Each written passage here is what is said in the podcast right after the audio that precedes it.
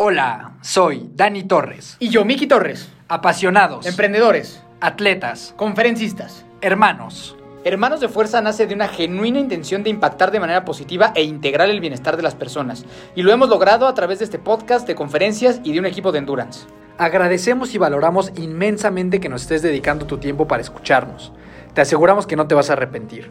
En este programa vas a encontrar conversaciones con atletas profesionales, emprendedores seriales, artistas, figuras públicas, personas que han sabido construir un camino completamente fuera de la media y alguna que otra plática entre mi hermano y yo que pensamos que te puede ser muy útil. Puedes encontrar todo acerca de nosotros en hermanosdefuerza.mx y en nuestras redes sociales, arroba hermanos de fuerza o arroba hermanosdefuerza.even si quieres formar parte de nuestro equipo de deportes de resistencia. Solo envíanos un mensaje y con mucho gusto te explicaremos cómo trabajamos y cómo te ayudaremos a conseguir todos tus objetivos deportivos. No importa si eres un atleta muy experimentado con 15 Ironmans en la bolsa o si es la primera vez que vas a correr 5 kilómetros en tu vida. Esta familia es para ti. Recuerda que también puedes ver todos nuestros episodios en YouTube para que tengas una experiencia más enriquecedora. Nos encuentras, obviamente, como hermanos de fuerza. Son Dani Torres y Miki Torres. Los hermanos de fuerza están aquí. Esta semana, y como muchos de ustedes la pedían, tenemos con nosotros a Mar del Valle. Mar es triatleta, Ironman y a su corta edad ha logrado destacar de manera muy importante en el mundo del triatlón y especialmente en las largas distancias. Ha participado en diversos mundiales de Ironman 70.3 y recientemente compitió con éxito en el mundial de Ironman en Kona, Hawái. Mar ha tenido un crecimiento exponencial en redes sociales gracias a sus reels de entrenamiento y a su muy buena vibra y gran actitud. En el episodio del día de hoy platicamos principalmente de el mundial de Ironman en Kona, cómo ser competitiva en Ironman y clasificar a los mundiales, el valor de la familia y la pareja y hacer reels y cómo hacerte famosa con un sándwich de jamón. Antes de iniciar, queremos darte un mensaje acerca de nuestros patrocinadores. En el mundo de los deportes de resistencia existen dos problemas principales que cualquier atleta enfrenta. El primero es qué ropa uso y el segundo es cómo debo de nutrirme e hidratarme durante una competencia o un entrenamiento. Hemos estado ahí y sabemos que tú también. Es por eso que nos dimos a la tarea de buscar y de elegir a los mejores proveedores de ropa deportiva y al líder en hidratación y nutrición en los deportes de endurance. Con estas marcas aumentarás exponencialmente tus posibilidades de éxito en tu próxima meta deportiva. Por un lado, Aéreo MX se encargará de que tengas la máxima comodidad en tus pies gracias a sus calcetas de alto rendimiento. Puedes encontrar todos sus modelos, incluyendo las calcetas oficiales de Hermanos de Fuerza, en la página www.somosaereo.com. Además, puedes ingresar nuestro código de descuento, Hermanos de Fuerza en mayúsculas, para recibir un 15% de descuento. Por otro lado, Cadence Pro hará que tengas una segunda piel para competir. Playeras, trisuits, speedsuits, tank tops y mucho más puedes encontrar en www.cadencepro.com. Y ya por último, y por si fuera poco, para que tengas una mejor experiencia, toda la mercancía oficial de Hermanos de Fuerza, maquilada por estas espectaculares empresas, está disponible en nuestra tienda online, a la que puedes ingresar en hermanosdefuerza.mx diagonal tienda. Ahora hablemos brevemente acerca de la nutrición e hidratación en los deportes de resistencia. La ecuación es muy sencilla. Necesitas tener obligatoriamente fuentes de energía que te permitan alcanzar tu máximo potencial durante entrenamientos y competencias. Es bastante simple. Si tienes una correcta estrategia de nutrición e hidratación, podrás obtener el resultado que estás buscando. Si no la tienes, no lo lograrás. No te preocupes, para esto es que tenemos como patrocinador oficial a Precision Fuel and Hydration, una marca reconocida a nivel internacional y avalada por cientos de atletas elite y miles de atletas amateur, como tú y como yo, que necesitamos de buenos productos para alcanzar nuestros objetivos deportivos. Ingresa a gusganges.com diagonal tienda gusganges.com diagonal tienda, te lo voy a deletrear. G-U-S-G-A-N-G-E-S.com diagonal tienda. Y encuentra una variedad de productos que te ayudarán a evitar calambres, reducir la fatiga, reponer la energía perdida y en palabras muy sencillas, sentirte como nunca en la vida mientras estás haciendo tu deporte favorito. Obviamente tenemos un descuento especial para ti. Cuando estés finalizando tu compra, ingresa el código Precision10 espacio HDF y recibe un 10% de descuento. Va de nuevo, Precision 10 espacio HDF y recibe un 10% de descuento.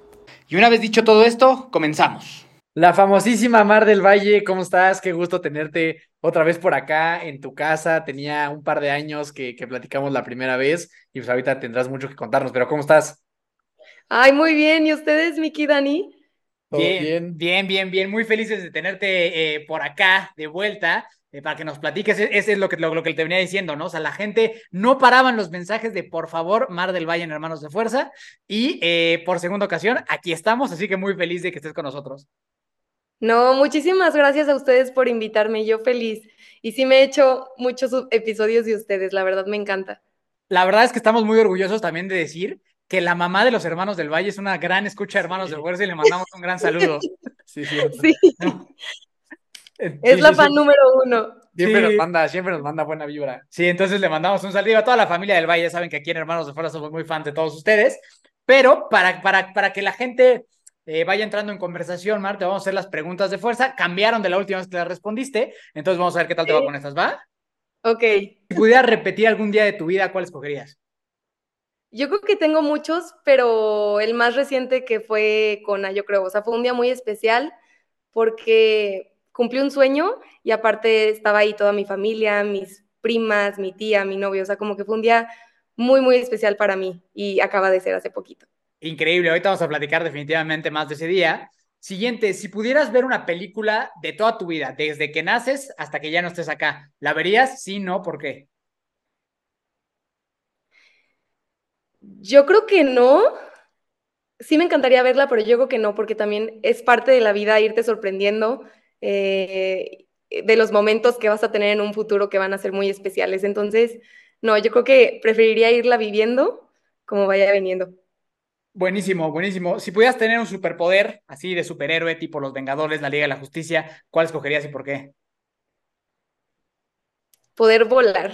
Sí. Ese- en ese nunca hay falla, ¿no? Sí. Ese nunca, Sí, ¿no? no. Ese, no- ese- ese ni siquiera, hay- porque no, ni siquiera hay que explicarlo, ¿no?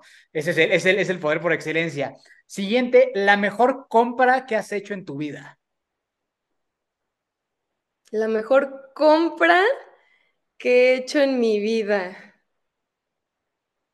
Híjole, no lo sé. No lo sé, no lo sé. Ya, ya sé, más, Mi ah, inscripción, a lo mejor mi inscripción a mi primer Ironman podría ser Bien. una buena compra. viento, sí, claro, claro, claro. ¿Qué, qué, cuál fue ese primer Ironman?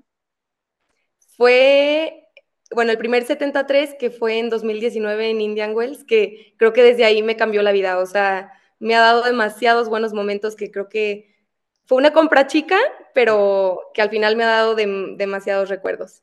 Vientos, vientos, sí, me gusta, me gusta. Definitivamente creo que a mí también una compra, una competencia me ha cambiado la vida. O sea, sí, totalmente de acuerdo con lo que dices. Siguiente, y esta está, está muy, muy padre porque sé que tienes unos muy bonitos. ¿Tienes mascotas? ¿Y cómo se llaman? Y cuéntanos un poco de ellos. Sí, de hecho, a la primera vez que me entrevistaron ya tengo más mascotas. Ahora sí tenemos muchas. Está Molly, que es labrador, y Lila, que ya la teníamos cuando Sí. platicamos la primera vez, y ahora tenemos dos hijas de Lila. Entonces, ahorita la casa sí es un relajo, la verdad, pero estamos bien contentos. O sea, tres border collies en una casa. Tres border collies que de hecho nacieron eh, cuando estaba yo compitiendo en el Ironman de Woodlands. ¿Ah, sí? Ajá, justo ese día. Ajá, ajá. Oye, ¿y, por- y por qué se, se hicieron quedar dos? La verdad, nos íbamos a quedar nada más uno. Y la otra iban a venir por ella, nos la dejaron como dos semanas más y nos encariñamos muchísimo, entonces nos acabamos quedando dos. O sea, pero le dijeron a los, a los dueños de que, oye, ya Sí. siempre, ¿no? Sí, ya siempre no, ya nos encariñamos. ¿Y qué, dije- y qué dijeron? No, pues sí lo entendieron y la verdad es que se llevan bien padre, o sea, sí fue, Ajá. sí, sí fue bueno quedarnos las dos. Bien hecho, bien hecho. Oye, ¿y están como que divididos de que alguna es de cada una tuya y de tus hermanos o todos son de todos? No, sí, de hecho cada quien tiene su, o sea, una duerme conmigo, otra, otra duerme con Fer y otra con mis papás, o sea, no duermen juntos. Ok, ¿quién es la que duerme contigo? Lati se llama. Ajá, ajá, buenísimo. Ella. Bien, aquí somos muy fan de los perros y de los border collie, así que aplausos a esa decisión de quedarse tres. Y eh, por último, Mar, ah, bueno, no, ante la penúltima, si pudieras invitar a cualquier persona de la historia de la humanidad, vivo o muerto, a tomar un café, ¿a quién escogerías? El que tú quieras. Creo que esta ya me la habían preguntado hace como tres Creo años. así. Ajá. Y Creo que voy a contestar lo mismo a mi abuelito. Sí. La verdad me encantaría poder tener una conversación con él y sí, mi abuelito.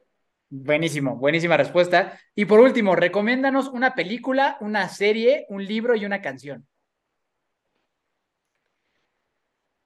Una película, la verdad últimamente como que no he tenido una película favorita, pero el libro que sí les podría recomendar me lo regaló una amiga el día que me fui a Kona y es como de los secretos de Kona y cómo se prepara este chavo, que está muy interesante. De hecho, aquí lo tengo. Se los quería enseñar. ¿Cómo se llama Kona Kona Secrets. Y la verdad es que está muy, muy bueno y me hubiera gustado leerlo desde antes porque sí explica cómo se preparó, te da tips y todo. Está, está muy bueno. O sea, o sea, te lo dio ya que ibas a volar para allá.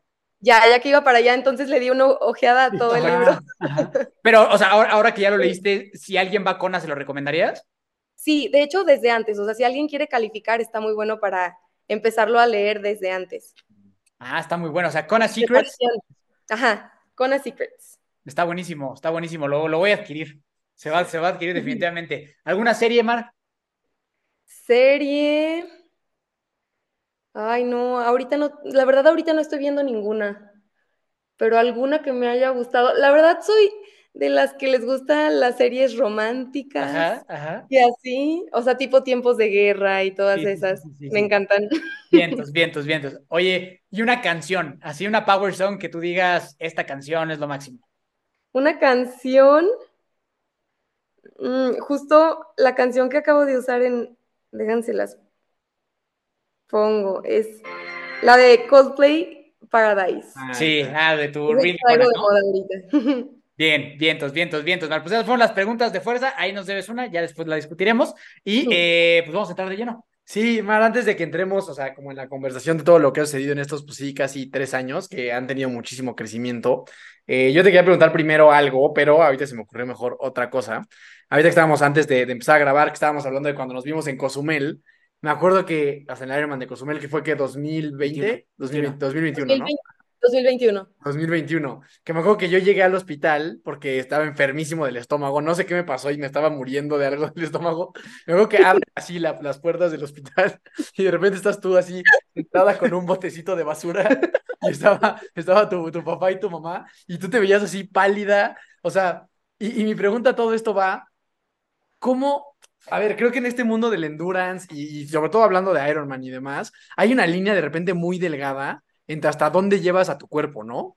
Y, o sea, me acuerdo que eso era como, como que yo te veía como la cara de alegría de decir, bueno, ya soy Iron Man, pero también tenías esa cara como de, pues me siento fatal, ¿sabes?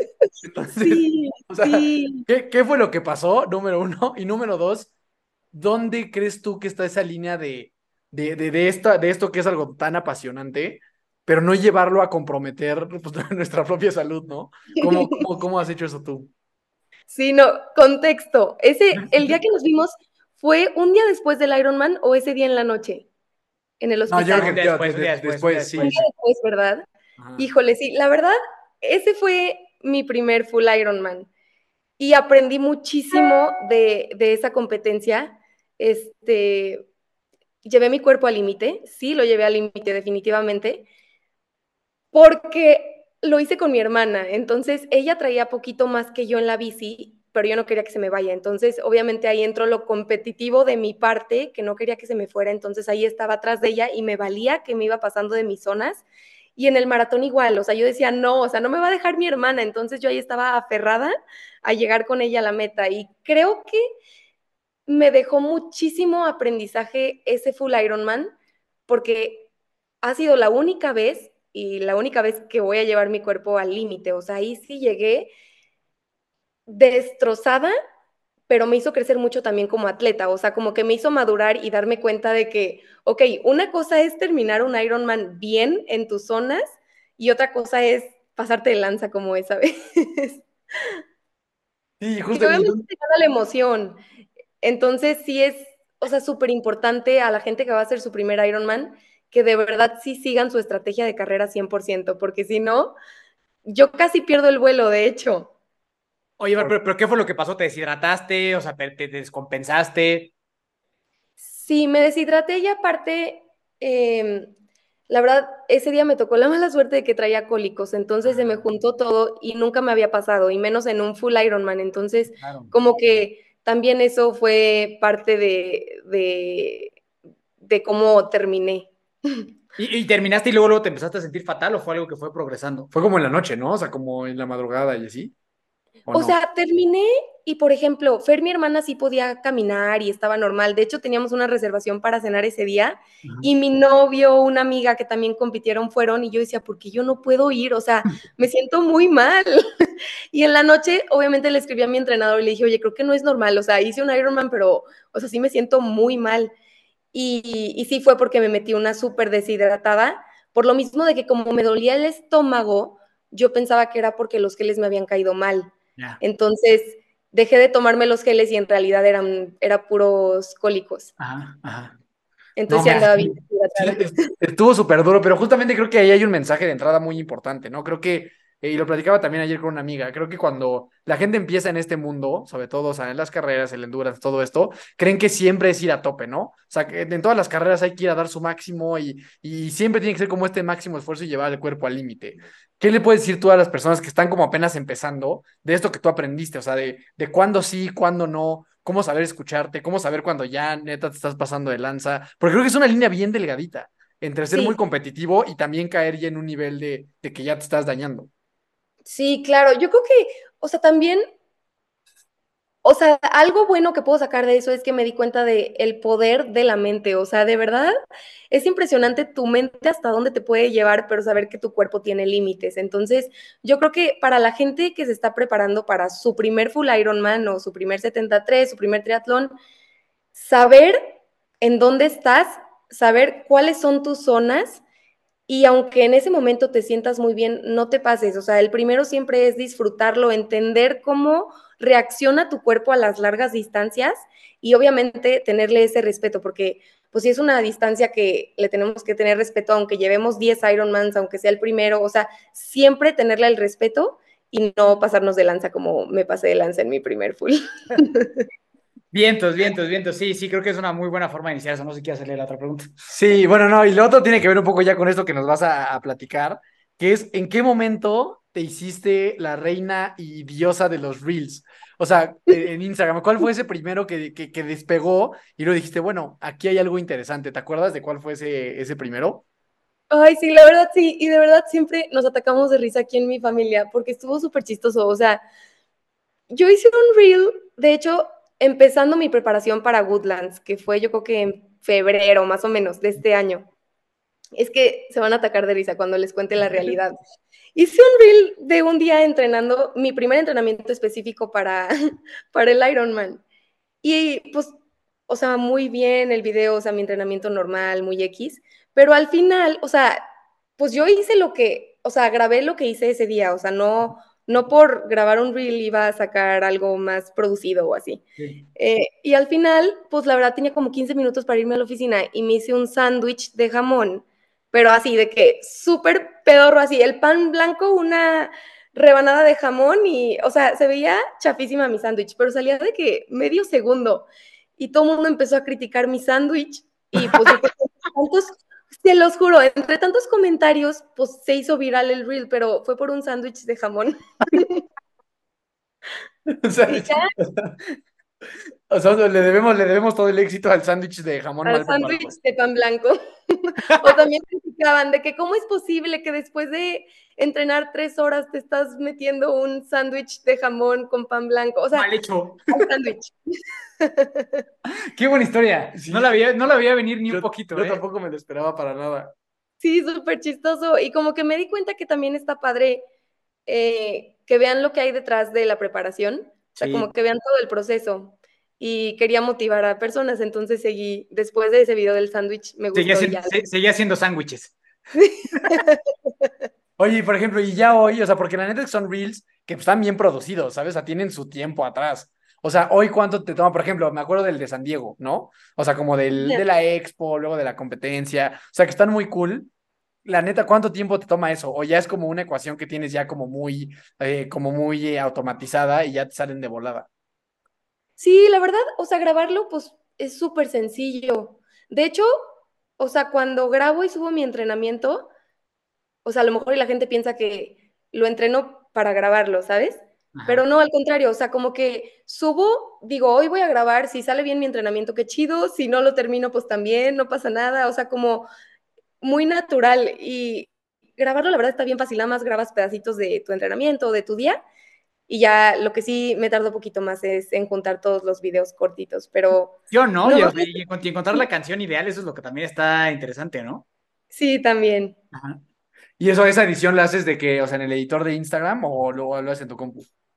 Sí, ah, empecé en, Instagram, pero luego, por ejemplo, me los pedían y si lo descargas de Instagram se le quita el sonido o, ya que lo subes ya no te aparece en los guardados. Entonces ahora ya en una aplicación para poderlos ir guardando. Vientos, vientos. Ha ido, ha ido aumentando la producción. Sí, ahí va poquito a poquito.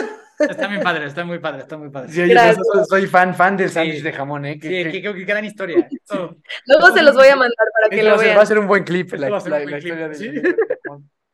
Oye, ahora sí, a ver, vamos a remontarnos un poquito en el tiempo para que nos cuentes justo toda esta evolución, no solo en la parte de, redes sociales y como tu crecimiento como marca personal, sino pues toda la parte deportiva, ¿no? Que creo que es algo, algo bien interesante. Eh, allá, ahí habíamos, o sea, bueno, platicamos ahorita, ¿no? Habías hecho un 73, este, y luego hiciste el Ironman de Cozumel, ¿no? O sea, cuéntanos un poquito qué, qué pasó a nivel deportivo como del 21 para acá. No, antes de llegar al 21, Marcino, para la gente que tal vez no ha escuchado el primer episodio con tus hermanos, porque a mí me, o sea, creo que los reels que más me gustó es cuando estás de niñita y luego en Kona, ¿no? Yo soy muy fan de ese ciclo de, de cuando uno tiene un sueño de niño y luego lo, lo, consigues de adulto. Se me hace que es muy bonito voltear atrás a tu niño interior y decirle, o sea, lo conseguimos, ¿no? Creo que es algo muy bonito. Entonces, cuéntanos un poco de ¿por qué haces triatlón de toda la vida? O sea, porque hay fotos de tuya y de tus hermanos así, de este tamañito haciendo triatlón. ¿Cómo empezó eso? Y luego ya retomamos más para acá.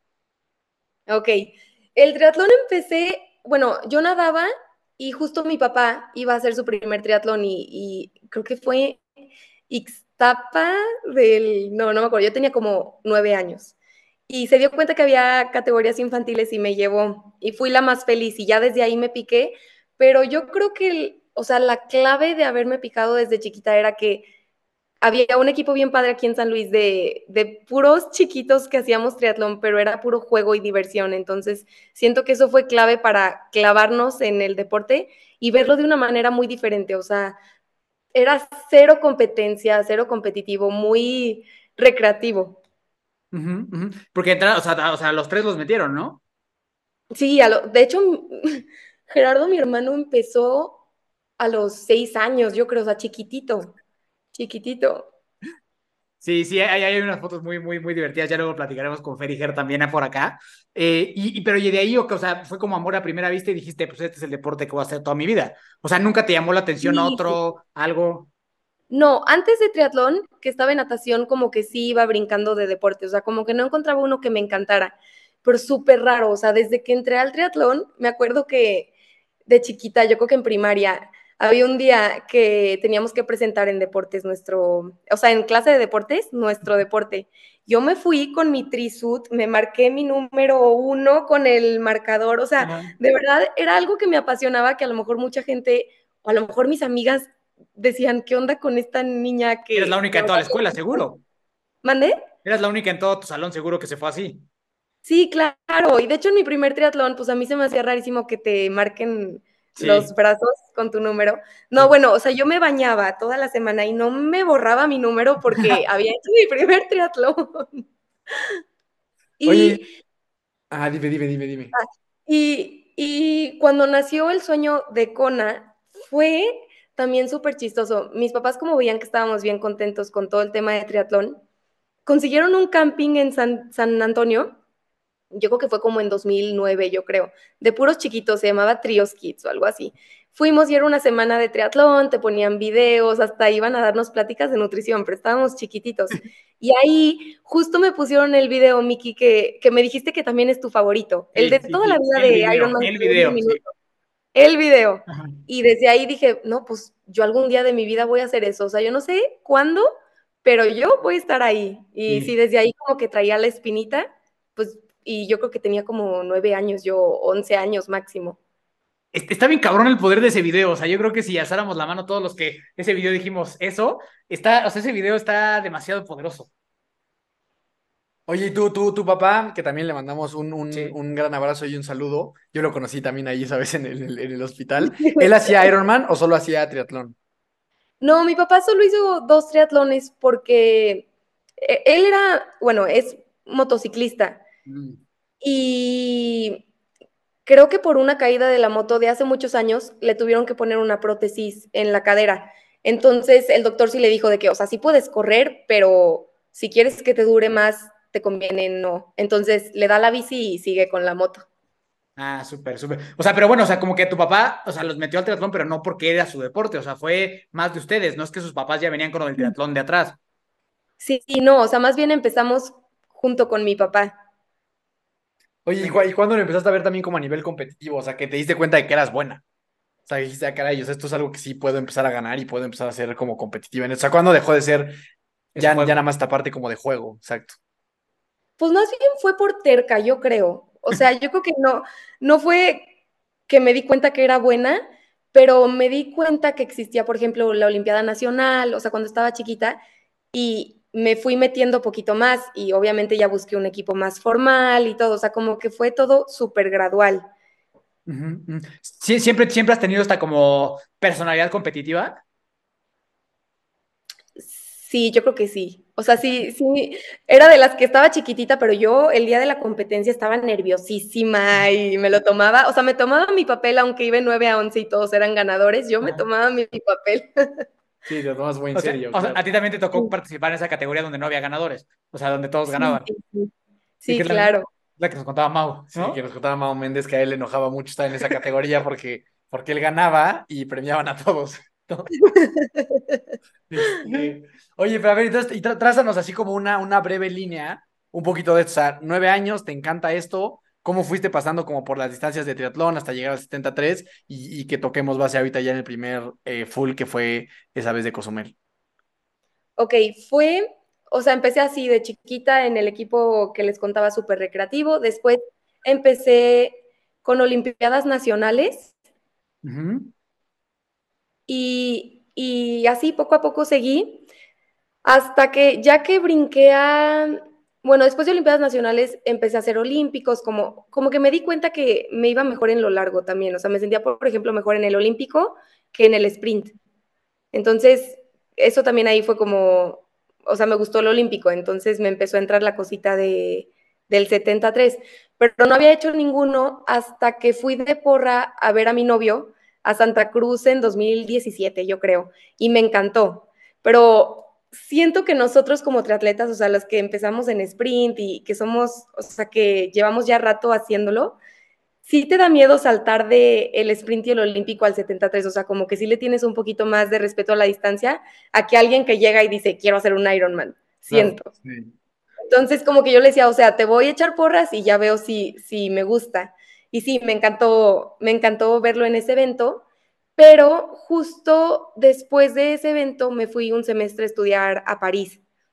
Entonces ahí como que, es más, me di un break del triatlón y corrí un maratón nada más por hobby, o sea, ni siquiera entrené bien para ese maratón, pero me di cuenta justo ese semestre que obviamente estuve saliendo más de fiesta, dejé el triatlón por completo, no me llevé mi bici, eh, que no, que sí era lo mío, o sea, que no es, no es tanto de estar entrenando, sino que es un estilo de vida. Y ya regresando de ese, se- de ese semestre fue cuando hice mi primer 73. ¿Qué fue, ¿Cuál fue ese? El de Indian Wells. Fue Indian Wells en 2019, o sea, antes de la pandemia. Poquito antes, porque es como en diciembre. Ok, oye, Mar, aquí en Hermanos de Fuerza también algo que, que nos gusta, aparte de motivar y todo, es el chismecito.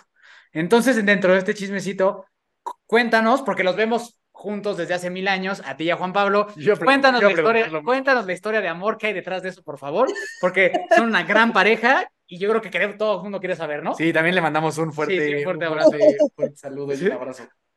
O sea, de cómo lo conocí. Sí. Sí, porque llevan como toda la eternidad, Ajá. ¿no? Juntos. Sí, llevamos desde el 2014. No, 14, sí, creo que 14. O sea, llevamos nueve, nueve años y medio. Ajá, ajá. Y la verdad, no, hombre, estábamos chiquititos. O sea, yo iba en secundaria y era mi crush, Ajá. pero me daba pena hablarle. Entonces, claro que lo veía en las fiestas y le decía a una amiga, hay que pasar enfrente de él porque me gusta. Y ya hasta que un día me empezó a hablar y ya anduvimos, obviamente salimos, bueno, antes ni siquiera se decía que estábamos saliendo, era mi quedante. sí, sí. Un año y luego ya empezamos a andar justo yo entrando a prepa, hace un buen. Oye, ¿pero él también estaba en lo del triatlón o fue gracias a ti que él también se metió? No, él, él hacía foot y, ah. y empezando a andar, él seguía jugando foot, pero pues lo acabé convenciendo. Pero súper convencido. Ah, no, sí, ahora súper convencido. O sea, yo lo metí al triatlón y él me jaló a las largas distancias. Bien. O sea, que fue mutuo. O sea, o sea, él como que de inicio quería más hacer 73 y así. Ajá, o sea, él hizo un olímpico y luego ya hizo el 73 y fue cuando a mí me jaló para allá.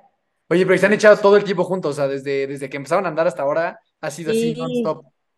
Sí, sí, de hecho, o sea, ya es como un hijo más aquí en la casa. No, pues sí, Se los juro. O sea, se pelea con mis hermanos como si fuéramos hermanos todos.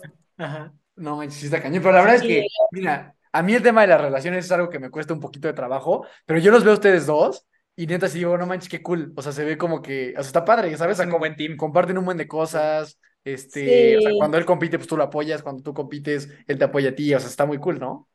Sí, la verdad sí, y creo que es lo padre, o sea, como que fue poquito a poquito de que él se fue jalando, o sea, que se fue metiendo y empapando en el tema de triatlón, pero es padrísimo porque, pues te entiende, porque creo que o sea, sí es muy difícil estar metido en este tema sin tener ese apoyo. O sea, porque digo, no por decir apoyo es que se meta a hacer Ironman ni nada, pero que, que lo entienda, que le guste y que si te ve feliz, que él también esté feliz. Igual si a él le gusta otro deporte, si le gustara otro deporte, pues también que sea apoyo mutuo. Sí, pero está increíble porque hasta mundiales han ido juntos, o sea, está padrísimo eso. Sí, la verdad es que sí, o sea, ha sido una experiencia bien fregona porque pues compartirlo, pues sí, es todavía más padre. Sí, 100%. Sí, pero yo estoy de acuerdo contigo, ¿eh? yo sí creo que, a ver, no sé si es imposible, pero sí creo que es muy difícil andar con un Ironman, ya sea, o sea, mujer, la, la, mujer o el hombre, y que el otro no tenga nada que ver con ese ambiente, ¿sabes? O sea, o sea, okay, que ni le interese, o sea, sí creo que es algo muy, muy complicado de, como, como de que pueda compaginar bien, ¿no? Sí, de que se puede, se puede, pero es mucho más sencillo el proceso y el ciclo pesado de entrenamientos si te entiende. Sí, sí, sí, sí, sí, no, sí, no creo que es, es muy complicado. Pero bueno, una vez contado esa, esa, esa historia, entonces viene este 73, ¿cómo te sentiste y cuándo llega el momento en el que dices, bueno, pues ahora el doble? Ese 73, la verdad, o sea, era nada más uno y ya, o sea, para ver si nos gustaba. Y entrené bien poquito porque venía llegando de mi semestre, entrené como tres meses, yo creo, pero no marches, terminé y me encantó. No me fue tan bien, bueno, o sea, del lugar creo que no me fue tan bien, porque no iba, o sea, a competir, o sea, yo iba a disfrutarlo y terminarlo, y no, hombre, fuimos felices, o sea, lo hizo mi hermana, Juan Pablo y yo, y, ah, y mi cuñado, de hecho mi cuñado también lo hizo ese, y fregoncísimo. Y ahí fue cuando ya dijimos, no, o sea, las largas distancias nos gustan más y ya nos cambiamos para allá. Ahí, me acuerdo que justo, justo, creo que por ahí ha de haber sido lo que cuando platicamos en el, episodio pasado con tus hermanos, porque me acuerdo que el Ger decía que él estaba bien frustrado porque no podía ir a las largas distancias porque todavía no tenía 18. Era menor de edad. Sí es cierto, sí es cierto. Y andaba bien frustrado. andaba, andaba como león enjaulado. Sí. Sí, yo, justo me acuerdo que entre nosotros lo platicábamos y decíamos, puta, cuando el GER pueda, pueda, competir, ese güey va a ser buenísimo. De hecho, ya no me acordaba, pero en, en Indian Wells nombraron a Fer en el arranque, o sea, de, de, esas veces que nombran de que el competidor eh, más grande con 80 años y la competidora más chica, Fernanda del Valle, o sea, ¿Ah, porque cumplió en octubre, y, eh, o sea, 18 en octubre y el Ironman, ese 73 era en diciembre, entonces era la más chiquita y compitiendo, ya no me acordaba. Sí, sí, sí, justo, justo. Yo creo que sí hemos de haber hablado en 2020, por ahí, porque sí me acuerdo que Jerez estaba bien frustrado porque decía, eso es que yo no puedo ir porque todavía estoy pequeño. sí, es cierto. ¿y luego qué, y luego qué show? Este, ¿qué pasó después? O sea, ahí todavía estaban en 73, ¿no? O sea, después hicieron como varios, o sea, de esta de 73 y ya luego dieron el salto. Sí, de hecho, después de ahí nos picamos y seguimos entrenando porque íbamos a ir a Texas, pero fue el año que que, o sea, fue COVID y lo aplazaban, lo cancelaron, entonces así creo que duró todo el 2020. Ajá. Pues justo la única carrera que se hizo en el 2020 fueron las de Cozumel. Ajá. Ajá. Y justo ahí salió, o sea, como estábamos en pandemia y no sabíamos si, si iban a seguir cancelando carreras, ahí nos entró la idea de si vamos a hacer un full en 2021, eh, va a ser Cozumel. Ajá, ajá. Y entonces ahí decidieron, vamos a Cozumel. Sí, o sea, fue Cozumel del 2020, que obviamente lo estuve siguiendo en la app y así, y vi que mucha gente fue y que sí se hizo el evento. Dijimos, no, 2021 vamos a Cozumel. Ese es el seguro. Ese es el seguro. O sea, entonces el, full de Cozumel lo hicieron y nada más habían hecho un 73 antes. No, luego ya en 2021, o sea, ya que aplazaron Texas, hicimos Texas en 2021, que creo que fue como en abril, y ahí agarramos slot para el primer mundial de 73, entonces andábamos bien emocionadas. Y fuimos a San George, que fue como, ay, no me acuerdo, yo creo que como septiembre, y luego ya hicimos el full de Cozumel a final de año. Oye, van a ver, vamos a detenernos un poquito ahí. ¿Qué se siente eso cuando te dan tu slot y te dicen vas a ir al mundial? Híjole, se siente padrísimo. Y más porque ni nos lo esperábamos. O sea, esa vez, o sea, llevábamos un 73 y igual íbamos a ver qué onda, a ver si lo, o sea, a disfrutarlo. Y justo un amigo que ahí todavía no lo conocíamos tanto, nos lo encontramos en un en el hotel y nos dijo, "Vienen por slot." Y Fer y yo nos quedamos viendo y nosotros, "Pues no." Venimos a disfrutarlo y terminamos y, y justo daban dos slots y quedamos en primero y en segundo, entonces nos emocionamos muchísimo, la verdad. Y es que eso está increíble, o sea, ir que, o sea, que las dos, o sea, como hermanas juntas, que sea la primera vez, ha haber estado una sensación increíble, ¿no? Sí, y creo que sin esperarlo todavía más, o sea, no nos caía el 20 de que íbamos a ir a un mundial cuando ni lo teníamos planeado. Oye, Mar, y si mal no recuerdo, ¿ese fue el mundial donde te perdieron tu casco y hubo todo un show? Sí, ese. Cuéntanos, cuéntanos cómo estuvo ese día. Ay, eh, eh, también eh, en las dos competencias que más he aprendido, yo creo que es en el de Cozumel que habíamos platicado y en ese, en ese 73. Me hizo crecer demasiado y como, como entender que no siempre salen bien las cosas y también aplicarlo en mi vida, o sea, no nada más en el deporte. Y en ese mundial, pues obviamente me preparé súper bien, estábamos súper emocionadas. No, hombre, me pasó de todo, de todo, de todo. Este, la nadada creo que estuvo bien, pero nos tocó una tormenta, fue el año de que tocó tormentón, y saliendo de la natación, en algunos 73 tienes que dejar tu casco en una bolsa, no en todos. lo, dejas colgado y llegué por mi casco y no estaba. Pero yo creo que es lo peor que se te puede perder después de la bici porque te descalifican si no traes casco, entonces no podía hacer nada. Y ahí no supe si fue porque se voló por la tormenta o que alguien se haya equivocado de, casco y, lo dejó en otro lado completamente diferente, pero pues son cinco mil cascos y para encontrar el mío nombre, o sea, sí fue como mucha frustración y veía que salían todas las de mi categoría y ya se iban a la bici y yo no podía. Fueron como 15 minutos, pero lo sentí larguísimo. Y hasta ya mejor me ponía a ver a los de la porra a ver si alguien traía un casco extra, pero ya después de 15 minutos lo encontramos, que hasta mi mamá se metió le valió gorro, se metió a ayudarme a buscarlo. O sea, estábamos todos los staffs, yo, mi mamá, ahí buscando el casco hasta que apareció. Y luego salí a la bici y otro tip que aprendí es no estrenar en bici en un evento, porque también fue ahí culpa mía, que estrené bici, me llegó dos semanas antes mi bici de contra yo muy emocionada y como que no venían bien los ruedos, entonces se me ponchó.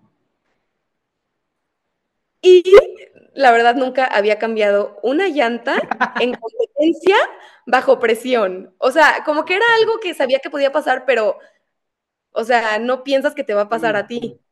No, no marches. Y bajo presión, me acuerdo que le puse una bombita de CO2, no podía ni, o sea, no me acordaba ni cómo meterla, o sea, porque llevaba años sin usar eso. Y luego ya llegaron los mecánicos como 40 minutos después porque desperdicié mi único CO2 que traía. O sea, se, ponchó y se fue para todas partes esa cosa. Sí, sí, la puse toda mal. Entonces me tardé 40 minutos y ya terminé, la verdad, bien contenta. O sea, como que ya al final dije, ay, vengo a terminarlo y, fui feliz, pero en el momento sí fue mucha frustración, que de hecho tenía miedo de no disfrutar Cozumel, el full de Cozumel, por lo mismo que me pasó acá y entré con una psicóloga terminando ese mundial, como nada más, o sea, para, para manejar mis emociones mejor en esas situaciones y me ayudó demasiado, o sea, como que creo que por eso disfruté tanto Cozumel. Está, está muy interesante eso que, eso que nos dices, porque, o sea, ¿cómo le haces justo para volver a agarrar una seguridad después de que te pasa eso? O sea, ¿cuál fue la clave para que sí, o sea, digo, ya nos dijiste que fuiste con la psicóloga y eso, pero como en un tip que alguien que a lo mejor está pasando por algo similar, ¿qué fue lo que a ti te sirvió para sobreponerte a esto y decir, pues bueno, o sea, esto es parte de esto y tampoco pasa a mayores? Lo que me sirvió fue que la verdad terminé bien contenta. Em, en el momento sí sufrí mucho porque fueron puras cosas que no podía arreglar en el momento. Y era en un mundial, mi primer mundial, o sea, como que sí. Y a la fecha yo creo que ha sido, bueno, sin contar Kona, al mundial que más me había preparado. O sea, entonces, sí, o sea, acabé muy contenta, pero sí dije, no, o sea, Cozumel lo tengo que disfrutar.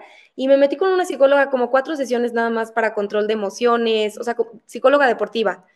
Y me ayudó muchísimo, o sea, llegué a Cozumel como muy, muy confiada, o sea, de saber que puede pasar lo que sea y el chiste es como adaptarte en ese momento a las situaciones que, van pasando en la carrera.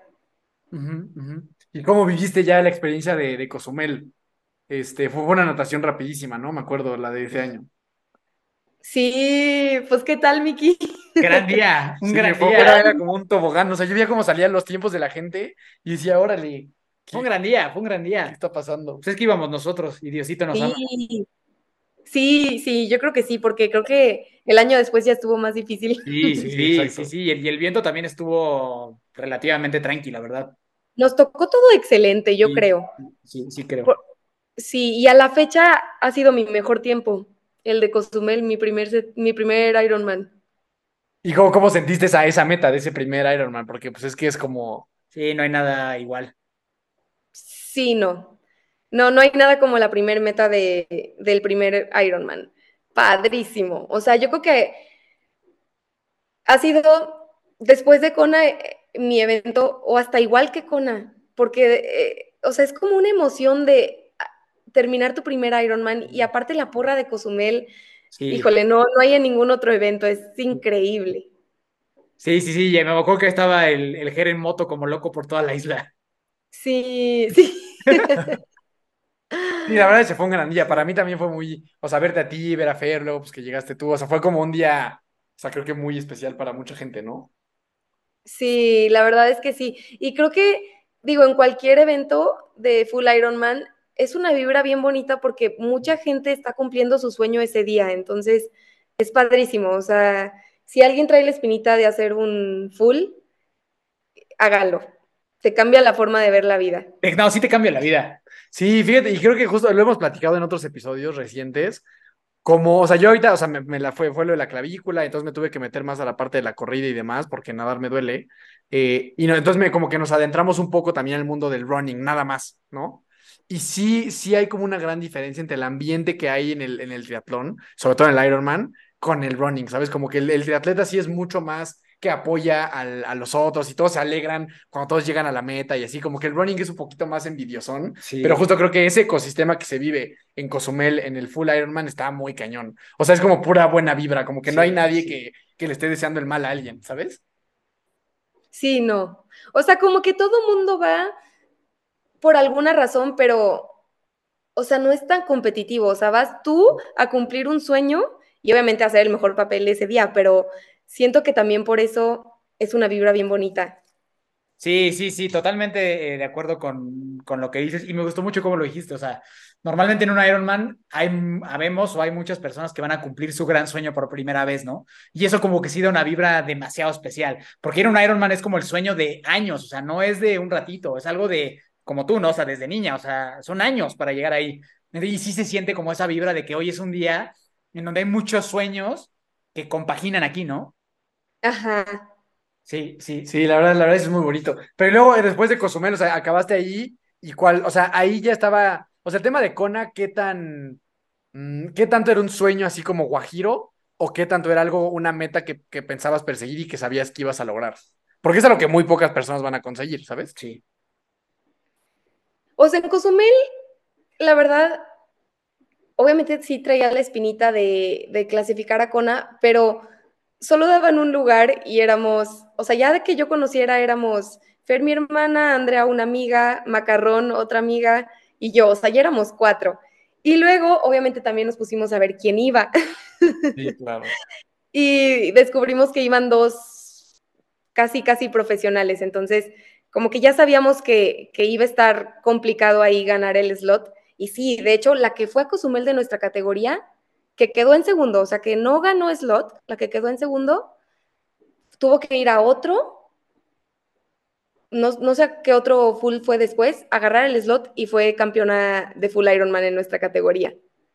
O sea, sí era así una, una salvaje. Sí, sí salvajísima. Ale, Ale, Román no fue cuando que, que, quedó en primero en ese?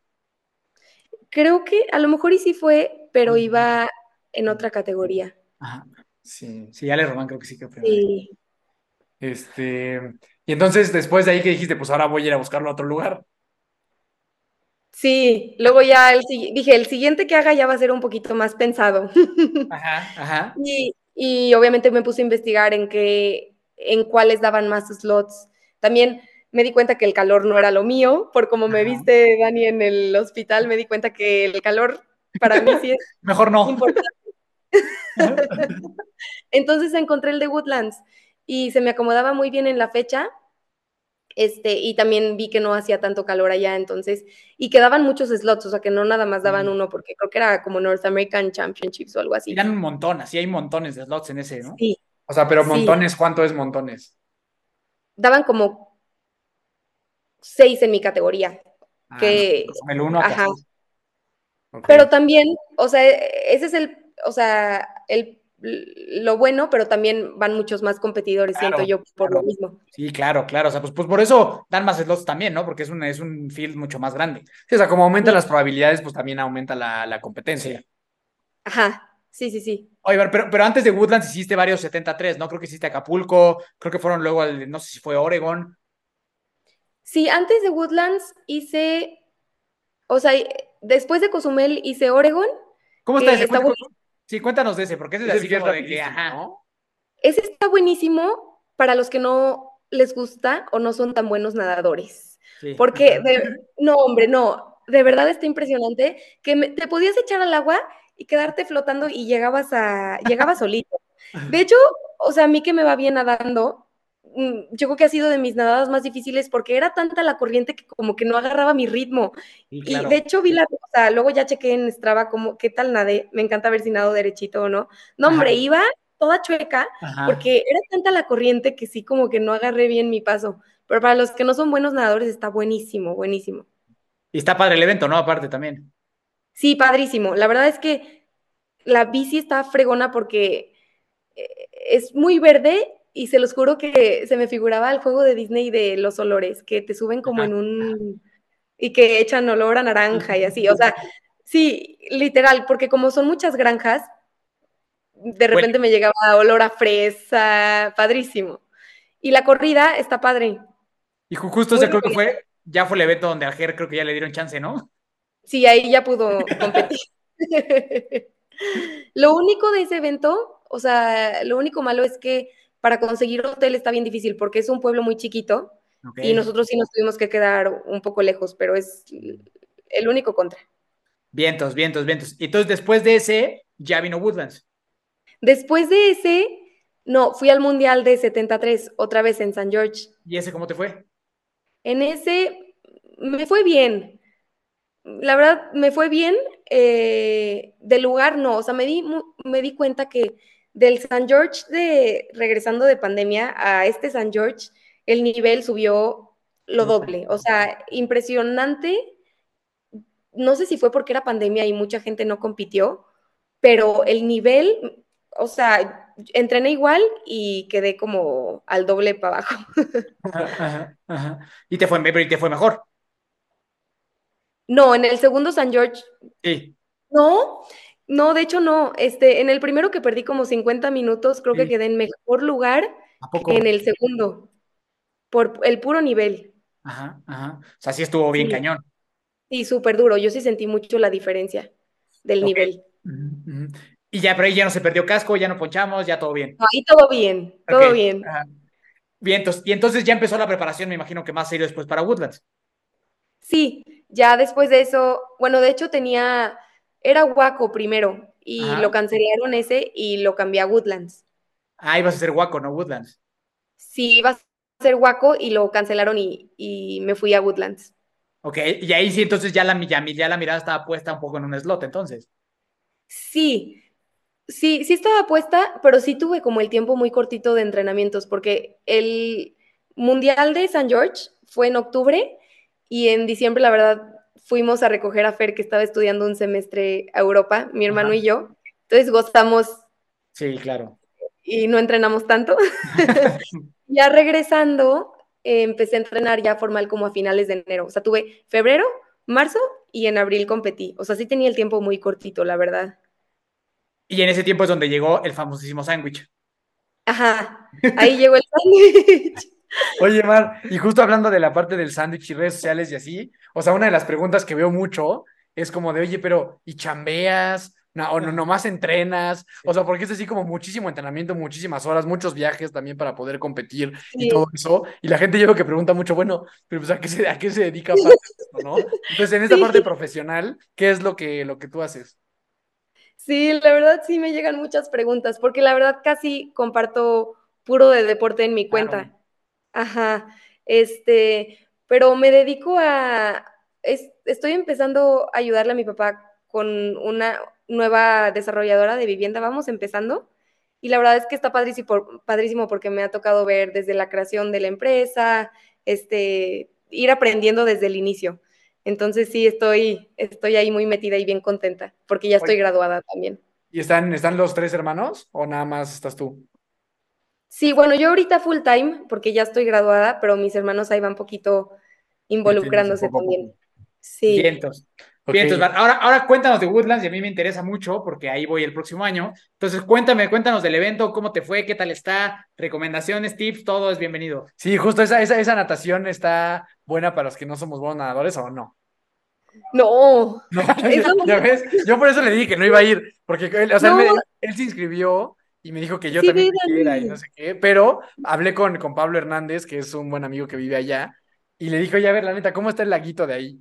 Y me dijo, no, la neta está bien sucio, no se ve nada, entonces dije, ok, no voy, no voy a ir a ese Ironman. no, sí, ve, Dani, está padrísimo. Sí, muy recomendable. La corrida, sobre todo la corrida está padrísima y tú que corres súper bien te va a encantar. pero la natación no está cool. La natación, como que, o sea, lo bueno es que puedes usar wetsuit, entonces eso es un plus. Pero como que no me hallé, estaba complicada la ruta, o sea, creo que nos tocó el sol y estaba difícil de ver las boyas. Como, como que tienes que ir y regresar, ¿no? Ajá, o sea, tiene, vas, regresas y luego ya te meten en un canal que ahí está bien padre para la porra porque te pueden ir siguiendo al lado. Mm, Eso está bueno. O sea, como. Ajá. Sí, nada más que natural, o sea, Sí, sí. pero está padrísimo porque la porra sí te puede seguir ahí y ahí sí ya no hay pierde, o sea, es todo derecho. Y, o sea, no es una natación muy rápida, pero por el wetsuit sí ayuda. Bien. ¿En la bici qué tal está? La bici es, tiene columpios y la verdad es muy mental porque es así en, en la carretera, eh, son dos vueltas, columpios y luego me acuerdo que de ida traíamos el aire a favor y de regreso en contra o al revés, entonces como que sí es ir muy controlada. Y yo ahí la estrategia que hice fue, pues le voy a meter en la bici y ya bajándome a correr veo cómo voy y ya veo qué hago. Bien, bien. Porque creo que aparte es todo derecho, ¿no? Prácticamente. O sea, como que por eso es muy mental, ¿no? Que es Sí. todo derecho. Y de regreso y ya. Sí, es todo derecho y aparte atrás, digo atrás, al lado traes como, creo que eran como las vías de un tren o no sé qué era, pero Ajá. había mucho ruido también, entonces sí era muy mental. Ok, ok. Oye, ¿y tú, y tú desde ahí, por ejemplo, ya ubicas más o menos a las de tu categoría? O sea, ¿sabías más o menos cómo ibas o no tenías ni la menor idea? No, hombre, no, no tenía la menor idea. Ok. No tenía la menor idea, pero creo que en la segunda vuelta sí me dijeron cómo iba. Mi familia, que estaban ahí, sí me dijeron cómo iba. Igual bajándome a correr me, me volvieron a decir para ver qué tanto me Sí. faltaba.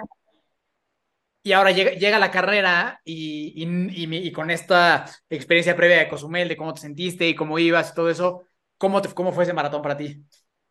Sí, acá lo que cambié fue que en la bici, obviamente me fui en mi zona, pero lo más arriba, para poder ahí ver si podía sacar tantita ventaja, porque en la corrida, híjole, luego si se bajan a correr muy duro, sí te pueden sacar un, unos buenos minutos o hasta media hora.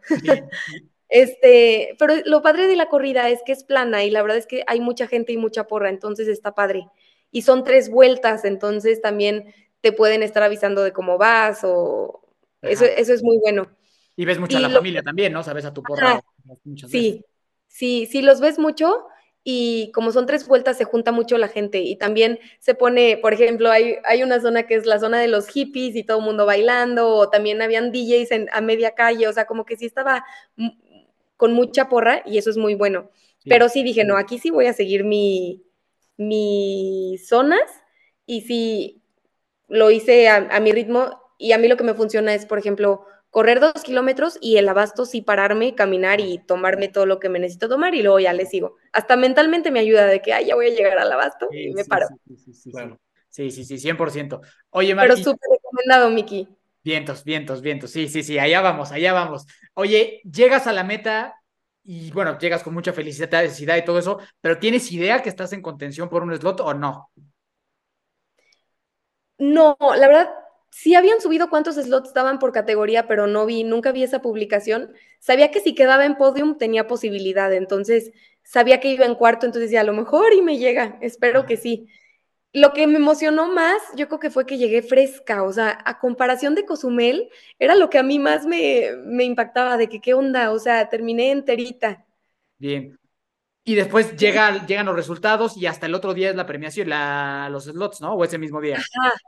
Eh, hasta el otro día. Y yo, de hecho, es, eh, o sea, esa noche no sabía que, que había clasificado.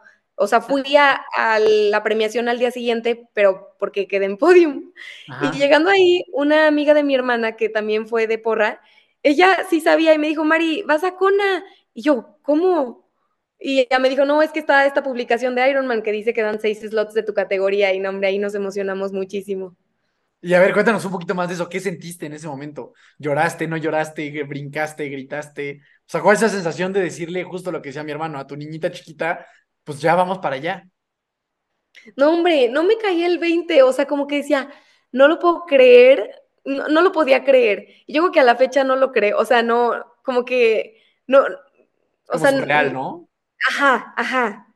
Sí, justo, no, no, no lo creía, pero o sea, sí, sí lo, o sea, sí le decía, por ejemplo, obviamente no a todo el mundo, pero a mis hermanos y a mi familia de que no, voy a clasificar a Kona, o sea, como que sí me lo tomé muy en serio para Woodlands y lo afirmaba, pero con mis más cercanos, obviamente. y tenía en mi fondo de pantalla Kona, o sea, como que muy, también creo que eso ayudó mucho. Y justo me acuerdo que primero nos fuimos mi mamá y yo y luego ya me cayó toda mi familia.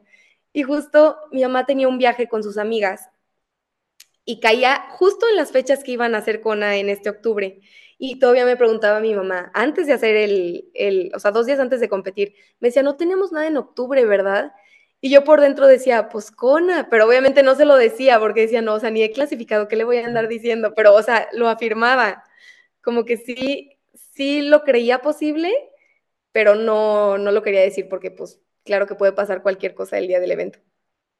Oye, María, ahora cuéntanos, te llaman, te dan el slot, ¿cómo es todo ese proceso? O sea, como digo, ya platicamos el año pasado justo con varios que fueron allí a Kona, pero cuéntanos cómo fue para ti ese proceso. O sea, subes, porque sé que también te dicen, pues si quieres ir, fírmale ahorita y vámonos para adentro, ¿no? Sí, o sea, primero es la premiación y ese, ese evento era para Nisa los hombres y para Kona las mujeres. Entonces, primero premiaron a todos los hombres de Nisa y luego ya que terminaron con Isa, fue como el slot allocation de las mujeres. Este, y ya te nombran y te tienes que parar y luego luego ir, porque si se te va tu nombre o no traes tu tarjeta de crédito, se va el slot. Está cañón. Entonces te pasan y gritas, sí, sí voy, ¿no? Sí, sí voy, sí voy. Y ya llegas y firmas y pagas tu, tu, tu slot y ya. O sea, ahí, tiene su terminal y es de que órale, ya de Pásele. Ah, claro, claro. O sea, sí es negocio. No, pero, pero lo que sí me di cuenta es que para Kona casi no hubo roll down, o sea, muy poco, muy poco. Como es el sueño de, de, la mayoría, Kona sobre todo. O sea, para Nisa sí había más, sí sentí que hubo más roll down, la verdad. Claro, claro. Y Kona nadie, nadie lo soltó. Sí. Oye, y ahora sí, Mar, platícanos un poquito cómo es la preparación a Kona y el día del evento.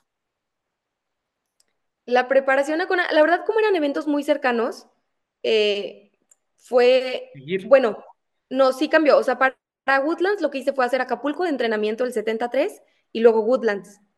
Ajá. Y para Kona tenía el Mundial de 73 en Finlandia, que la verdad yo sí lo, o sea, lo tomé como entrenamiento, o sea, sí llegué cansada al Mundial de 73, que de hecho no me sentí bien en el 73 en el Mundial y como que sí traía miedo, la verdad, para Kona.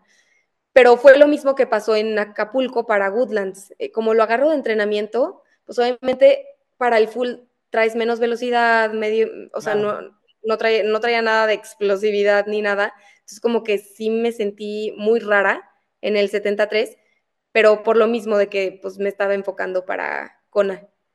Sí, o sea, como que el 73 solo era un, un escalón para Kona, o sea, no era tu evento, ¿no? Sí, no, porque también siento que tener muchos eventos al año, o sea, como que no te puedes enfocar en todos. Entonces yo lo que hago es de que mi meta y los que vengan, qué chido, pero, o sea, hasta mentalmente es más fácil enfocarte en uno o en dos que en cinco al año.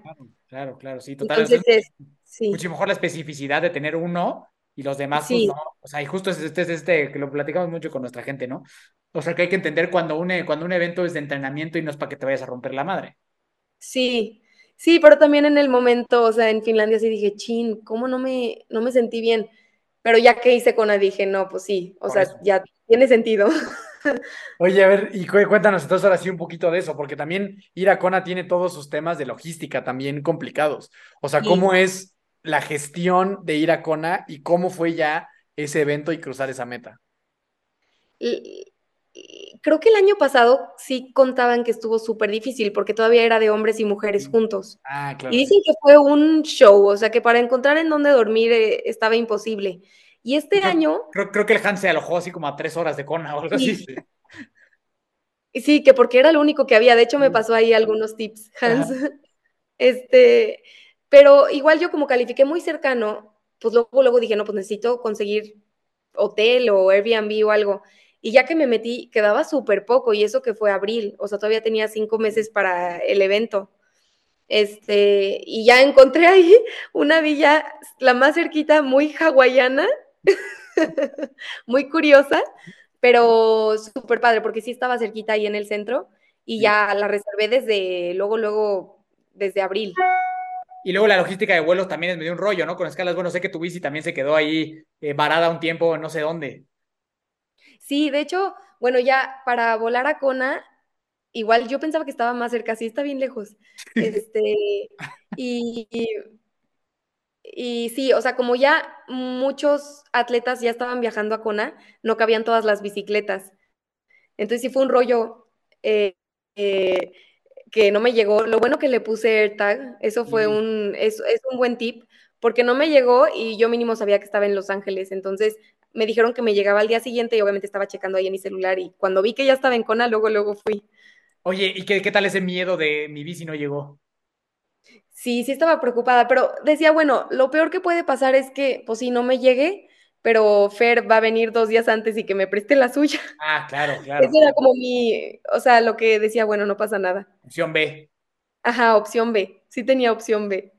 Oye, Mari, ¿y qué tal la isla? O sea, ¿qué tal estar allá, no? Como que, o sea, los que no hemos tenido la fortuna de estar por allá, como que se vibra que tiene así justo una vibra especial, que, que, que se siente, que todo el mundo está corriendo, que llegas ahí y es como otro mundo. ¿Sí es así? Sí, no marches, desde, desde que llegas a la isla y que ves que ya está lleno de atletas, y eso que yo llegué una semana antes, te salías en la mañana a la calle, bueno, o sea, lleno de gente corriendo, gente rodando, nadando, o sea, como que es ambiente de triatlón, desde 10 días antes, yo creo. Y, y, lo padre es que como que es muy inclusivo, porque tienen un triatlón para los chiquitos, para los hijos, luego también ponen el famoso coffee boat, que fui casi todos los días, un barquito que es como muy, como que tiene mucha historia ese barquito, porque siempre ha estado, Ajá, muy típico.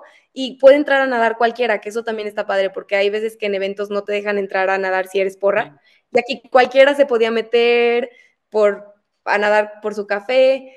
También, por ejemplo, Queen Cake, que es por donde rodamos el día del evento, tenía lleno de letreros que decía que atletas entrenando, o sea, como que la gente sabe que, que es semana de Ironman y que va a estar lleno de puros atletas y lo respetan mucho, entonces eso es muy bueno.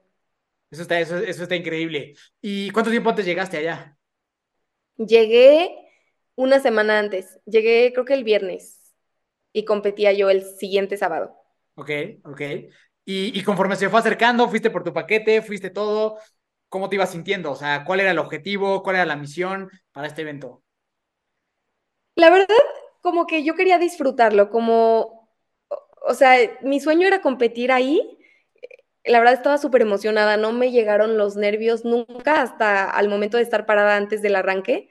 Este, y también me encantó que pude llegar antes, entonces como que todo fue muy tranquilo, pude vivir la semana pre-competencia padrísima, este, eso creo que también es parte de la experiencia de competir en el, en el evento, o sea, como todo lo que hay, no nada más ese día del de, Ironman.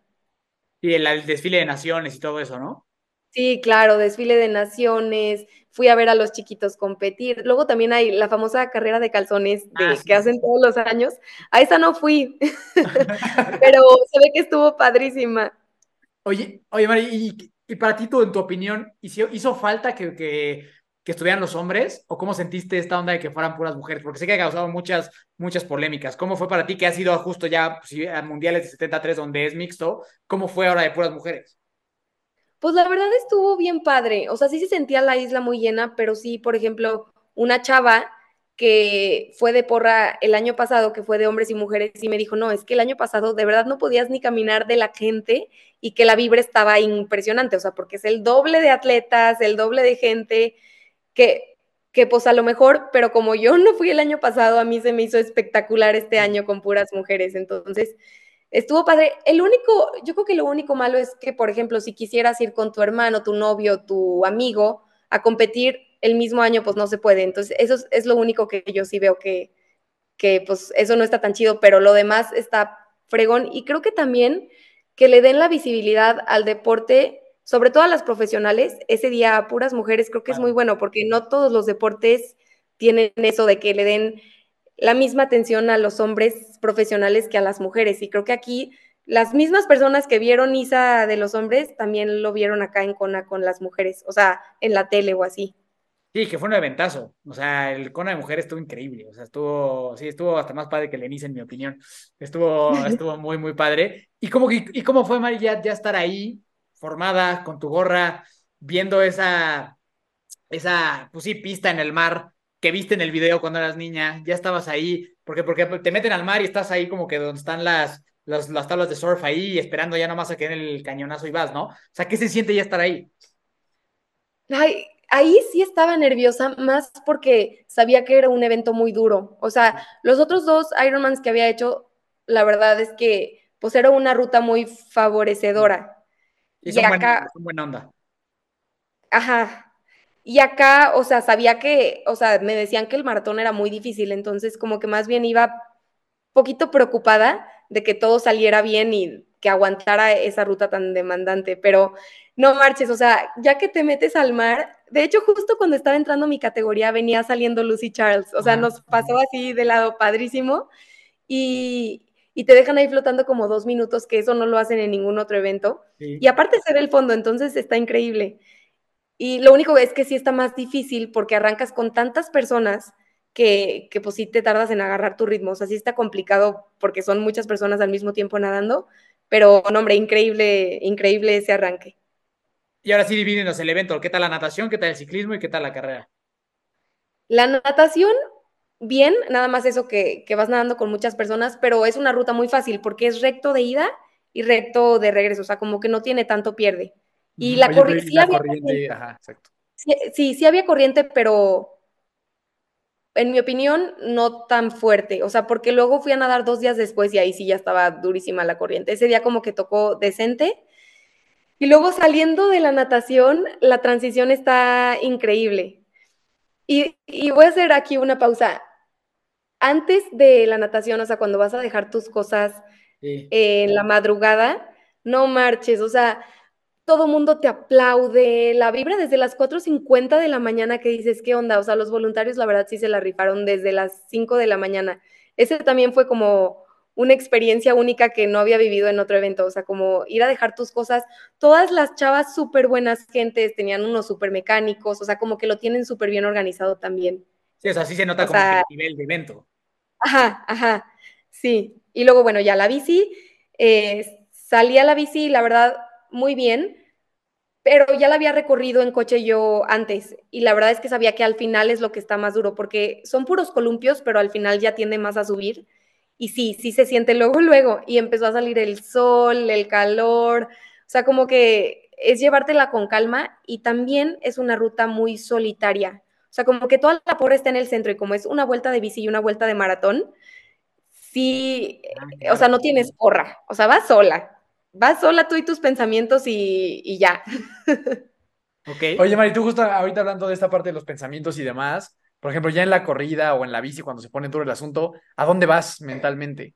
¿Qué haces? ¿Tienes algún jueguito mental? ¿Empiezas a contar? ¿Empiezas a distraerte ahí un poquito con lo que ves? ¿Vas cantando? O sea, ¿a dónde, a dónde recurres normalmente? Híjole, no sé, o sea, como que mis metas en la bici y en la corrida son los abastos, o sea, como que llegar al abasto te cambia la mente y agarraba como tres ánforas, me ponía otra atrás, me echaba, entonces como que eso me ayuda, ir llegando a cada basto te ayuda mentalmente como a, son como metas. tener, una zanahoria. Ajá. Y también ir enfocada en mis números, o sea, como que ahí te vas entreteniendo. La verdad no sé cómo, pero se pasa muy rápido el tiempo. Sí, sí, sí, sí, de acuerdo. Y luego el maratón, ¿qué tal? ¿Y cómo es cruzar la meta pues, del sueño más grande que, que tenías desde chiquita? El maratón, la verdad fue lo más duro del evento. O sea, la bici sí estuvo pesada, pero el maratón no se compara, no marches. Durísimo, durísimo, durísimo. ¿Por qué? ¿Por, la, altimetría? ¿Por qué? Sí, por la altimetría. Tú, Dani, que eres bueno para correr, siento que te iría súper bien ahí.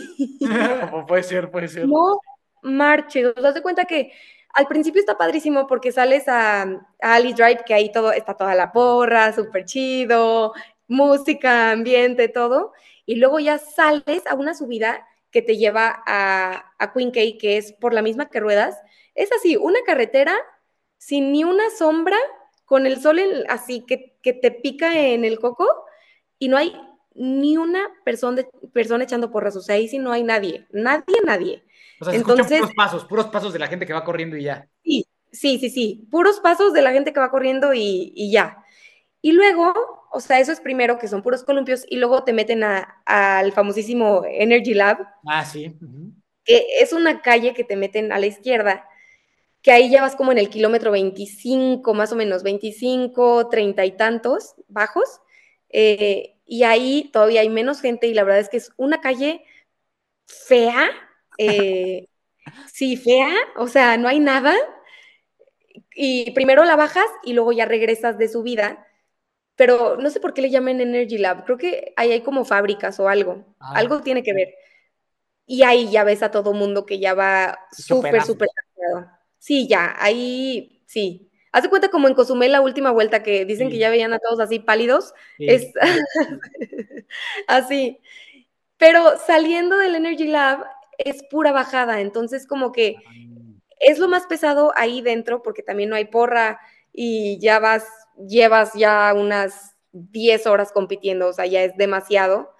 Pero saliendo de ahí, empieza la bajada y luego me tocó el atardecer. yo quería llegar antes de que oscurezca, pero estaba muy difícil. Llegué, llegué ya oscuro. Y ahí empieza a bajar y justo, pues, o sea, mi, mi, porra, mi familia estaba en el centro, pero cuando yo estaba en el Energy Lab, como que vieron que empecé a bajar el ritmo y se asustaron.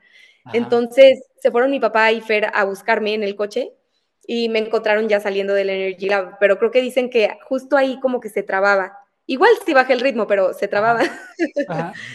y Fer estaba impactada que me decía, Mari, no había nadie echando porras, o sea, yo era la única persona ahí, ajá, en un desierto, que la vista obviamente sí estaba bien bonita. pero después de eso, como en el kilómetro 37, ya empiezas a bajar. Empieza, eso es lo bueno, porque ya toca pura bajada. Y ya que entras al centro, no marches. O sea, la vibra está fregona. O sea, de verdad, desde que antes de llegar al centro, como en el kilómetro que será como 38, 39, ya empieza a estar ahí la gente, la porra, el ambiente, música, Padrísimo, padrísimo. ¿Se hace cuenta la porra de Cozumel? Sí, sí, sí, sí, sí, sí, sí. Y, y, y ya, y pues bueno, me imagino que también ahí mentalmente dices, ya estuvo, ¿no? O sea, ya se acabó, ya estoy a nada de, de cruzar esa em, emblemática meta. ¿Cómo te sentías y qué pasó de ella que llegaste a la meta? Ahí, la verdad, aunque sea bajada, ya venía bien cansada. Este, pero, pero la verdad ya está bien padre, porque bajas, te hacen dar como una vuelta en una cuadra y ya llegas a Ali Drive, que ya ves la meta de lejos, o sea, sabes que ya estás a punto de llegar y ahí ya está lleno de gente y no, hombre, esa meta, no, es un escenario, está impresionante, impresionante, impresionante. ¿Y qué sentiste? O sea, cuando llegas y ya ves el tapetito, este, el famosísimo tapete rojo, y, o sea, ¿cómo, ¿cómo puedes expresar un poquito esas emociones? Ay, no sé, la verdad estaba súper emocionada y como más era tanta la felicidad de que de verdad estaba cumpliendo un sueño y que estaba ahí toda mi familia. Este, luego Gerardo hizo ahí un en vivo que también estuvo padre, que, que ahí lo, se pudo estar metiendo, se pudo meter gente a verlo. Se sintió de verdad súper, súper bonito, o sea, como que lo logré, ¿sabes? Sí, sí, yo, yo, yo he de confesar que, que, fui de los que se metió ese en vivo y sí, sí, y, literal casi me saca la lágrima, ¿eh? Verte llegar. O sea, se sintió muy bonito, sobre todo por el contexto que teníamos de la historia tuya previa, de cómo empezaste con tus hermanos y luego ver que tu hermano es el que te está grabando este, ahí para llegar. Creo que estuvo, de, o sea, de la parte de la gente que te conocemos, verlo de ahí estuvo súper chingón. Sí, de verdad es una meta muy bonita y creo que muy especial para todos los que están ahí en Cona, porque yo creo que todos los que están ahí es un sueño llegar a esa meta. Entonces, sea el tiempo que, o sea, el tiempo que sea, o sea, cruzarla, todo mundo, de verdad veías a todo mundo llegar con una felicidad impresionante. O sea, hasta mi tía, era la primera vez que me veía a mi tía eh, competir, o sea, no me había visto en un 73 ni en un full ni nada. Y, y me decía, María, es que estabas como muy, muy alegre, o sea, ¿cómo, o sea, cómo no te, no, llegaste tan cansada y, ya le expliqué que es tanta la felicidad, o sea, que de verdad, o sea, es, es inexplicable lo contenta que llegas, o sea, que estás cumpliendo un sueño y, y, sí, o sea, como que estás en tu momento de felicidad y luego ya después de una hora ya te entra el mega Sí, yo me acuerdo que justo cuando, o sea, estaban, estaban haciendo el live, me acuerdo que me metí y así de que vi así de que 1900 personas conectadas. Y me acuerdo que le dije a mi hermano, ¿en qué momento, en qué momento Mario es esta rockstar que hay tantas personas viendo este, la meta de Ironman? Pero la verdad, estuvo muy padre. Y justamente, mal para ir cerrando, eh, yo tengo una, una pregunta muy específica relacionada a esto de cumplir un sueño, ¿no? Eh, hay una frase que a mí la verdad me hace mucho sentido, que dicen que de las cosas, hay dos cosas muy duras en la vida, ¿no? Cuando la gente no logra lo que quiere y cuando la gente logra lo que quiere. Porque cuando tú llegas y cumples tu sueño más grande de la vida, pues sí hay un momento en el que dices, órale, pues ya lo logré, ¿no? O sea, y puede ser un impacto emocional también fuerte. Y aparte, pues, tú estás bien chavita. Entonces, como que lograr un sueño tan, o sea, de un tamaño tan grande, a una edad tan joven, hay una parte de muchísima felicidad, pero has sentido en algún momento así como de, bueno, pues esto era lo que yo deseaba tanto de chiquita, y pues ya, ya pasó, o sea, ¿qué, ha, pasado por tu mente después de esto? ¿Que tiene que dos semanas? Sí, sí dos semanas. ¿Cómo has lidiado con eso? Ahorita todavía es así mucha, mucha felicidad. No, yo creo que más bien me pasó eso ya cuando la crucé, de que, o sea, como ya, ya lo logré, o sea, justo terminando fue como, o sea, como que no te la crees, creo yo, o sea, como que es un sueño tan grande que, pues sí, llevaba 12 años o más soñando ese momento que sí, como que hasta te sacas de onda, dices, ¿cómo, cómo ya, ya lo logré? Pero creo que es algo muy bonito porque, o sea, no, no nada más es ya logré Kona, sino que, o sea, lo que me gusta es que me sigue dando la misma emoción cruzar esa meta otra vez o cualquier meta de, de cualquier evento porque creo que más que un sueño es como un estilo de vida y, sí me gustaría regresar algún día de mi vida, o sea, cuando sea, pero sí me gustaría volver a, regresar. Entonces, como que no me ha dado el down. ¿Y, y tienes algún plan ya para próximas competencias? ¿Algo que quisieras hacer? No, yo creo que no, o sea, como que justo quería un descanso mental. Está muy cañón. Sí, o sea, porque pues no me había echado dos Ironmans en un año y creo que sí es mucha friega para el cuerpo. Entonces, o sea, sí me quiero echar uno el siguiente año, pero a finales, o sea, como que no, o sea, porque también no nada más siento que se trata de competir, sino también disfrutar, entrenar por hobby y, o sea, si un día se te antoja ir a correr, ¿a ah, qué chido, y si el otro día se te antoja hacer gimnasio, ah, qué bueno, y si no se te antoja hacer nada, pues también. Sí, sí, sí. Siento. Entonces yo creo que sí, un descanso y luego ya pretemporada y regresar otra vez. Sí, creo que eso es un mensaje bien importante para toda la gente que nos escucha. Nosotros nos pasa con los atletas, ¿no? Que yo les digo, a ver, una vez que tú completes el maratón, por ejemplo, ¿no? Que es una de las metas como más eh, comunes que hay, ¿no? O sea, completar un maratón. Y digo, tú vas a llegar en un pico de forma. Ese pico de forma, cuando pase el maratón, lo tienes que perder y tienes que estar bien con eso. O sea, ese, ese periodo de transición tiene que suceder. O sea, tú en ese pico después no vas a hacer nada por dos semanas y vas a perder la forma física. Pues sí, ni modo. O sea, es algo, es algo que tiene que pasar por salud física y por salud mental, ¿no? Entonces creo que, que tú nos compartas eso, o sea, que tú hoy estás en un punto en el que no estás ni preparando nada, ni entrenando de manera específica para algo y te estás llevando bien, o sea, pues muy relajada, creo que es algo muy importante para toda la gente que nos escucha, ¿no? Sí, sí, creo que también hay que saber, o sea, cuándo sí y cuándo también se vale descansar. Este, por ejemplo, voy a ir de porra este fin a Los Cabos. Qué padre, ajá. Y, ah, Fer, sí va a competir, ¿no? Sí, Fer y Gerardo compiten. Okay. Este, pero justo antes de hacer Cona decía, ay, pues si voy y compito, aunque, o sea, salga como salga, no pasa nada.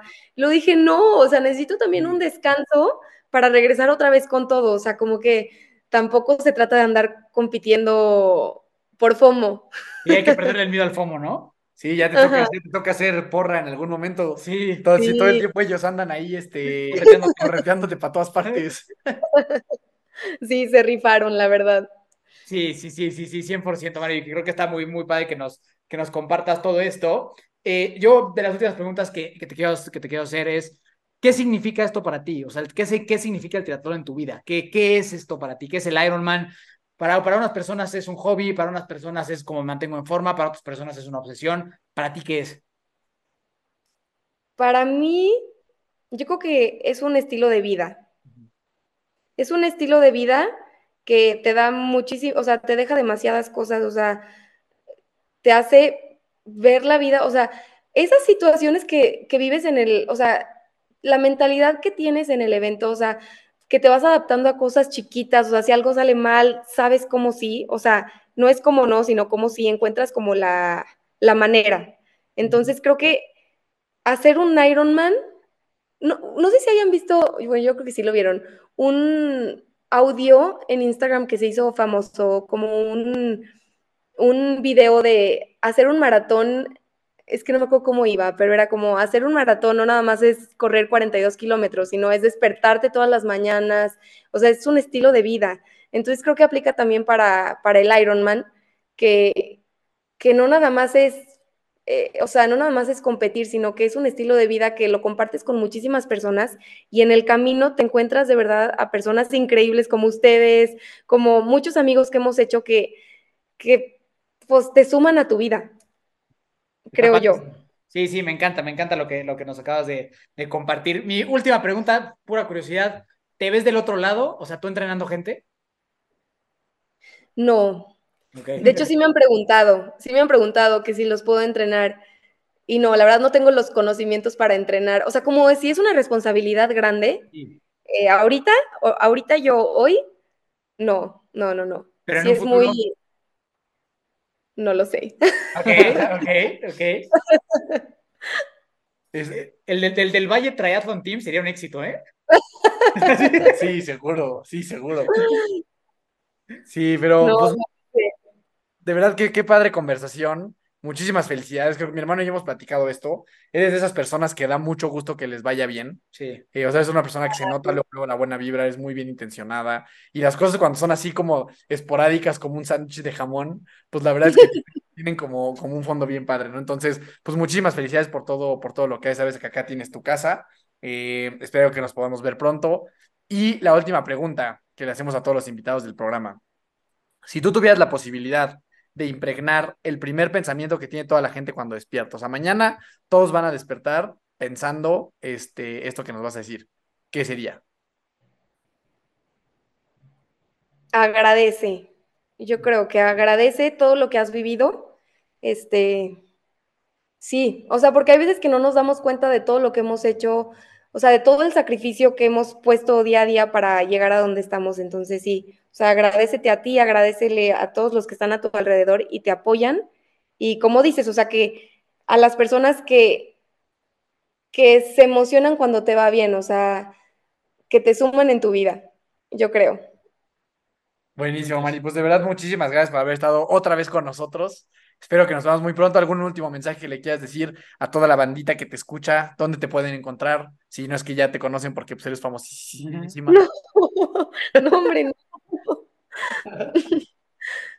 No, me pueden encontrar en Instagram como MariDLV. Eh, y no, nada más, muchísimas gracias, Miki Dani, por invitarme. Y si tú que estás escuchando traes la espinita de hacer un Ironman, un medio maratón, un 73, lo que sea, sea deporte, no sea deporte, cualquier hobby, anímate porque de verdad que puede cambiar tu vida. Me encanta. Completamente de acuerdo. Y creo que ese último mensaje que das también es muy poderoso. Esta parte de hacer las cosas por, o sea, de meterte a este mundo por las razones correctas, ¿no? Y eso te das cuenta cuando, cuando pasa el evento y dices, ah, pues yo puedo seguir entrenando sin tener ningún objetivo. Sabes que lo hiciste por la razón correcta, ¿no? Cuando lo haces por una moda, porque quiero hacer lo que hacen todos y porque me tengo que meter a correr porque todo el mundo está corriendo, una vez que cumples tu objetivo, pues lo desechas, ¿no? Por completo. Creo que sabes que lo estás haciendo por las razones correctas cuando lo puedes hacer simplemente porque te gusta. Entonces, Mari, de verdad que cool. Muchísimas gracias por haber estado con nosotros. A mí me encuentras como Daniel Torres con dos O's en todas las redes sociales que existen. Y de verdad, mil, mil gracias y saludos a toda la banda del Valle que, queremos y apreciamos muchísimo. Mari, muchas muchas gracias por estar con nosotros. Por, último, ¿qué tal están los cuadros, los cuadros de tu ruta MX? Que sé que estamos ahí los, tanto de tu lado como de nosotros, encantados con ese proyecto, pero cuéntanos rápido qué tan buenos están. Ah, están padrísimos y creo que es un detallazo para alguien, algún amigo que acaba de, de, competir. Creo que es un gran detalle porque le ponen ahí la ruta, tu tiempo, o sea, como aparte de la medalla, tener ese recuerdo creo que es muy bonito. Sí, totalmente. Entonces ya saben, no solo lo recomendamos en Hermanos de Fuerza, sino la grandísima Mar del Valle también lo, también lo recomienda. Entonces ahí les dejamos el link para que los vayan a ver. Y Mar, de verdad, mil gracias por hoy, gracias por la amistad, gracias por todo. Ha sido muy padre coincidir tanto en, tanto en otros episodios como en San Diego, como en Cozumel. Entonces, sabes que te queremos un montón a ti y a, toda la familia y les mandamos un gran, gran abrazo y ojalá que nos veamos pronto. Ay, igualmente, muchísimas gracias por invitarme, de verdad yo soy la más feliz y como ya saben, sí somos fans y mi mamá muy, muy fan. Les mandamos este un abrazo a todos por allá. Me encuentras como Miki Torres C y nos encuentras, ves o escuchas como Hermanos de Fuerza en cualquier plataforma donde existan los podcasts. Recuerda siempre que nunca te rindas y la buena suerte te encontrará.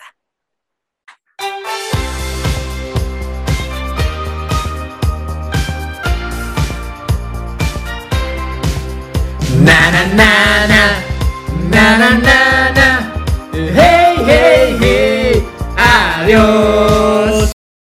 este podcast es traído a ti gracias a Acorde Studios, un espacio creado para personas inconformes, creativas y emprendedoras. Visítanos en acordestudios.com para conocer más y vivir la experiencia de convertir tu sueño en realidad.